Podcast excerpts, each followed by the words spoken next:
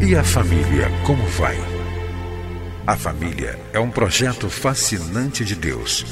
Nela encontramos apoio para que haja crescimento em todos os aspectos da vida.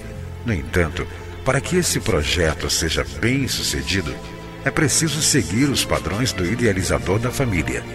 Na Bíblia, a palavra de Deus, encontramos as diretrizes que vão nos levar a uma vida familiar equilibrada e nela também vamos aprender a defender a família dos ataques que tem sofrido nos últimos dias. Está começando o programa Vida em Família, do Ministério Oicos.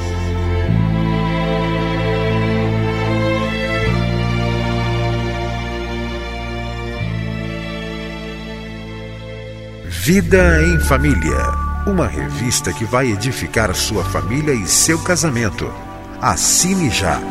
Vida em Família.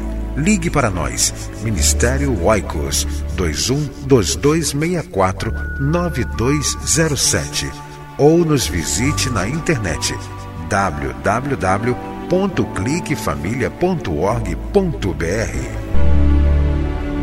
Você vai ouvir agora mais uma mensagem para fortalecer a sua família. Participe do Ministério Oicos. Seja um doador ou leve a sua igreja a ser parceira. Acesse nosso site www.cliquefamilia.org.br. Deus abençoe a sua vida e a sua família. Nós queremos começar hoje uma série de estudos sobre Família, uma visão de Jesus. Através desse estudo, nós queremos olhar com mais atenção os evangelhos sobre a perspectiva da família. Como Jesus viveu em família, como Jesus ministrou à família e como Jesus se relacionou com as famílias da sua época. Logo quando lemos a palavra de Deus no Evangelho de Mateus, capítulo 1 até o versículo 25, nós podemos ver a história da família de Jesus, a genealogia de Jesus. E também encontramos o relato do nascimento de Jesus. É interessante observar que o evangelho, os evangelhos, começa com uma história de vida de família, a família de Jesus. Quando lemos o Novo Testamento, especialmente o Evangelho de Mateus e também o Evangelho de Lucas, nós podemos verificar que existem duas genealogias de Jesus. Mateus escreveu a sua genealogia para o povo judeu, para mostrar que Jesus é descendente de Davi, pertence à linhagem também de Abraão. Lucas escreveu a sua genealogia para mostrar que Jesus é o segundo Adão. Mateus escreveu sua genealogia de forma descendente e Lucas escreveu sua genealogia de forma ascendente.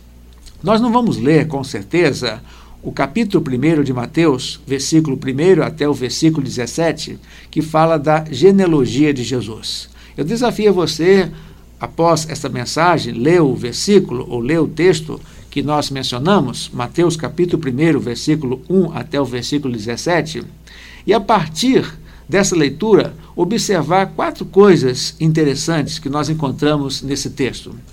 Em primeiro lugar, olhamos nesses nomes aqui e lembramos de vários pecados cometidos pelos antepassados de Jesus.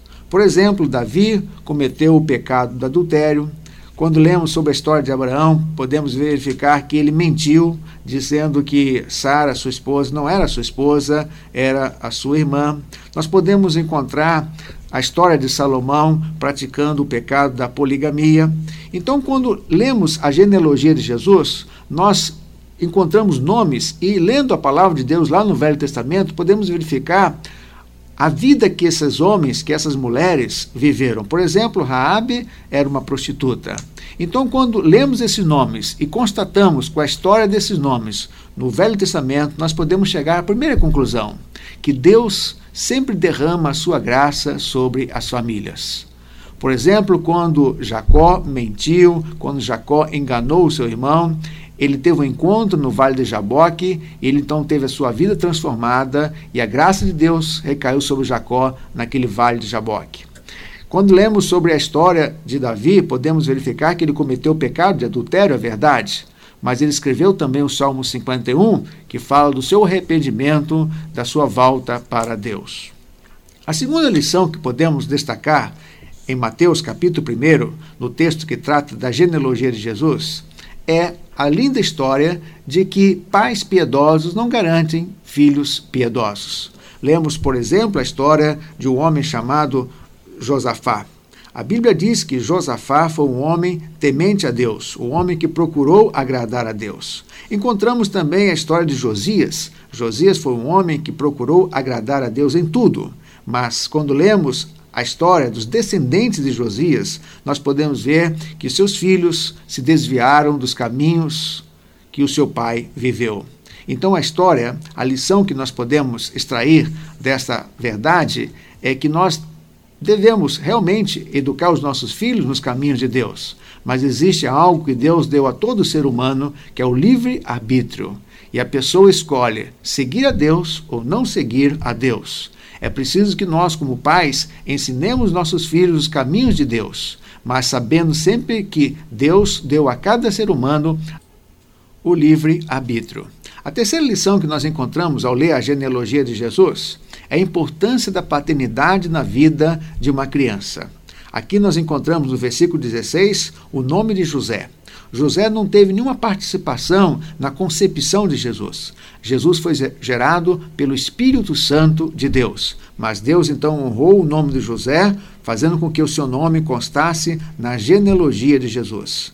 Nós podemos dizer, podemos afirmar que quando José aparece com seu nome na genealogia de Jesus, nós podemos verificar o quanto Deus valoriza a paternidade, a importância do pai na vida de uma criança. E por último, nós encontramos a quarta lição de que Jesus formou uma nova família, a família de Deus. No versículo 17 termina a genealogia de Jesus.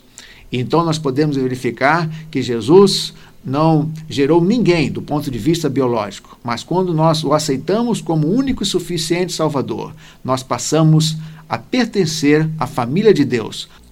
E quando lemos a carta de Paulo aos Efésios, nós podemos ver que essa família hoje está dividida.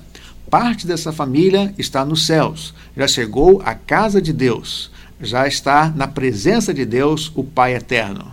A outra parte somos nós que aqui estamos na terra estamos peregrinando nessa terra, estamos em direção à casa de Deus, a oicos de Deus, que é o céu. Que Deus então nos abençoe a lemos a genealogia de Jesus e extraímos para a nossa família essas verdades. A primeira verdade é que Deus sempre está disposto a derramar a sua graça sobre a sua família. A segunda verdade é que nós devemos criar os nossos filhos nos caminhos do Senhor, mas não nos esquecendo de que Deus deu a cada ser humano o livre-arbítrio. E cada criança, cada pessoa pode escolher seguir a Deus ou não seguir a Deus. A terceira lição que nós encontramos na genealogia de Jesus é o valor do pai, o valor da paternidade na vida de uma criança. E a quarta lição é de que Jesus não gerou ninguém do ponto de vista biológico, mas quando aceitamos Jesus como nosso único e suficiente Salvador, nós nascemos de novo e pertencemos à família de Deus. Que Deus abençoe você em família, para que você possa ter esse estudo nas suas mãos Escreva para nós, oicos.cliquefamilia.org.br. Que Deus abençoe você e até o próximo programa Vida em Família. Para que você e sua casa desfrutem do melhor que Deus tem para a família. É por isso que o programa Vida em Família está no ar para ensinar com base na Bíblia a palavra de Deus e o que ele tem para nos dizer sobre a vida em família e o papel de cada um de nós dentro dela. Entre em contato com o Ministério Oicos, escrevendo para a Rua Marise Barros, 479, Sala 7, Maracanã, Rio de Janeiro. CEP 20.270-003 ou através do nosso site na internet www.cliquefamilia.org.br. Que Deus abençoe a sua casa. Esteja conosco na próxima edição de Vida em Família. Oh.